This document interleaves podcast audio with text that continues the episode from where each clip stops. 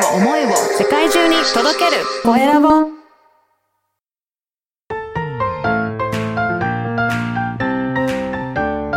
聞く力能力技術魅力があるのに伝わらない社長へ。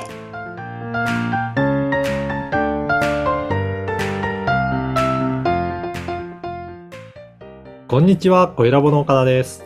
こんにちはアシスタントのあまねです。本日もよろしくお願いします。お願いします。岡田さん今回はどんなお話をしていただけるんですか？はい。今回はですね、あの、いろんな人と、あの、打ち合わせする機会もあって、その時にいろいろ話を聞くと、自己肯定感があんまり高くないんですっていうような方が、あ、はい。結構思った以上にいるんだなっていうふううんに感じることが最近あったので、はい。ちょっと自己肯定感の育み方っていうテーマでお話ししようかなと思います。はい。お願いします、あまねさんどうですか？自分自身、自己肯定感高いと思いますか、低いと思いますか？私はですね、あの、自分のね、あの、書籍にも書いたんですけど、あの、はい。高い方なんですね、自己肯定感が。ね、はい。なんか話しててもわかるような感じがしますね。本当ですか？わ、はい。かりますか？はい。そうですね。自分、自分ではどういうふうに思います？どうや、どうして高くなってきたとかっていうのって、うん。なんとなく感じるところありますかね？あもう冷静に、うんあの分析するとですね、え遡ること、幼少期なんですよ。あ、やっぱり幼少期なんですね。そうなんです、そうなんです。幼少期に、やっぱ母親がですね、あの、もう本当に私のことを可愛い、可愛いっていうのを、もう本当に無条件で可愛いっていうのをずっと言い続けてたみたいなんですね。はい。それで、こう、あ、自分は可愛いんだなっていうふうに、こう、単純なので、こう、はい受け取って、で、こう、なんかそれが刷り込まれた感じなんですね。私もなんか可愛いんだなっていう。だから、だからなんかなんかもう、無敵というか、もうはいもう可愛いから、なんかもう、何しても可愛いんだ、みたいなところで、なんかそういう意識にな、ずっとその、そういう意識で来てるから、それでそのまま自己肯定感高いまま大人になってるっていう感じですね。はい。あの、小学校の頃からそういった意識はあるっていうことですか？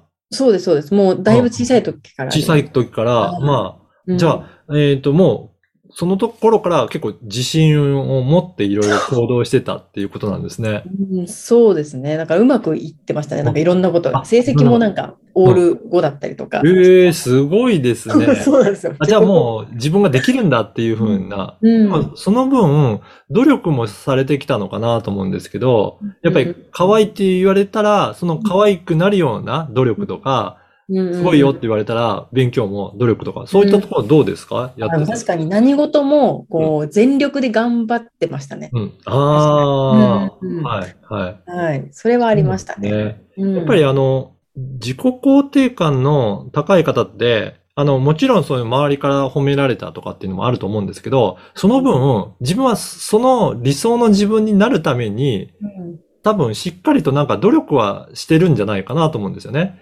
でうん。えっ、と、あまり自分はそんなに高くないんだっていうような状態にいると、その状態になろうとして、うん。手を抜くじゃないですけど、無意識のうちにでも、そっちの方向になろう、なっていってるような気がするんですよ。だから、意外とその自己肯定感高かったりとか、プライド高いような人は、そこの状態を維持するためにしっかりやってるなっていう気はしてますね。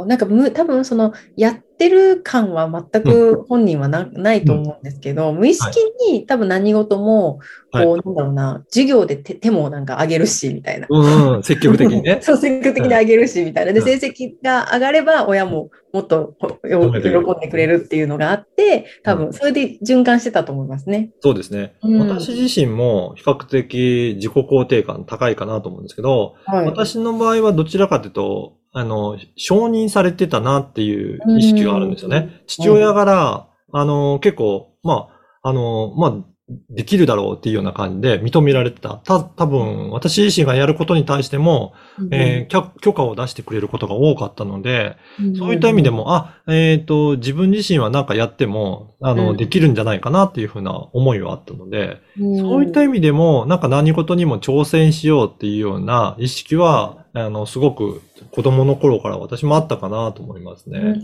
た例えばどんなことでこうんう許可をくれるってたんですか、そうですね。例えば、あの、進路のことだったりとか、うんうん勉強の方針だったりとか、自分はこういうふうにやりたいんだ。こういったところに行きたいんだって言った時に、別にそれは否定されずに、まあその思った通りやればいいっていうふうに言われたので。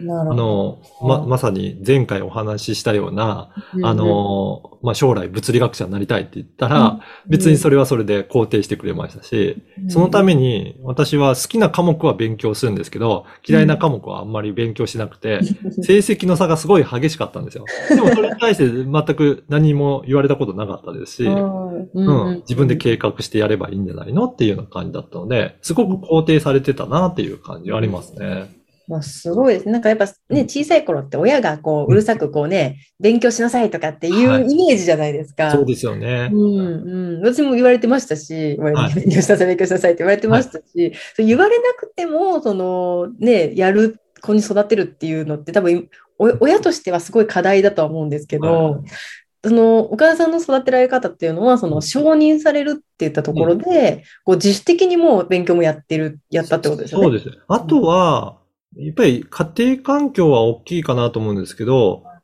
何故に親のやってることって見てると思うんですよ。で、うちの父親は、あの、独立して、えっ、ー、と、建設会社やってたんですけど、結構家でもそういった作業をやったりとかするのも見てましたし、はい、あの、親がなんか楽しそうにいろんなことをやってるっていうのを見てるから、そういうふうに自分の好きなことを楽しくやっていくっていうのは、もうどんどんやっていけばいいんだなっていうので、あの、うん、学校も好きな勉強はどんどんどんどん進めていったっていうのはあるかなと思いますね。なるほどね。背中を見せる、そうですね。なので、か、あの、自分が本を読まないのに子供に本を読めっても、なかなか読まないと思うんですけど、読んでる姿を見せると、結構そういった習慣が、あの、子供にも、あの、つくんじゃないかなっていう気はしますね。ああ、でも確かに、それまさにさっきの音楽の話に戻るんですけど、はい、お父さんが楽しそうにこう音楽をやってる姿を見て、やっぱり自分も音楽やりたいってなりましたもん。ねうん、はい。なので、ご自身が努力されるとそれを見て、えー、お子さんも、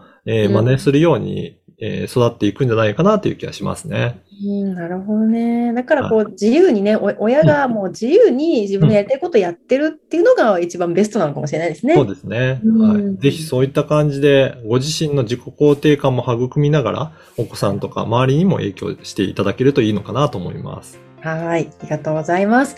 今回は自己肯定感の育み方についてお聞きしました。えー、LINE 公式でもビジネスに関することや、ポッドキャスト活用方法なども掲載しています。よかったらチェックしてみてください。それでは次回もお楽しみに。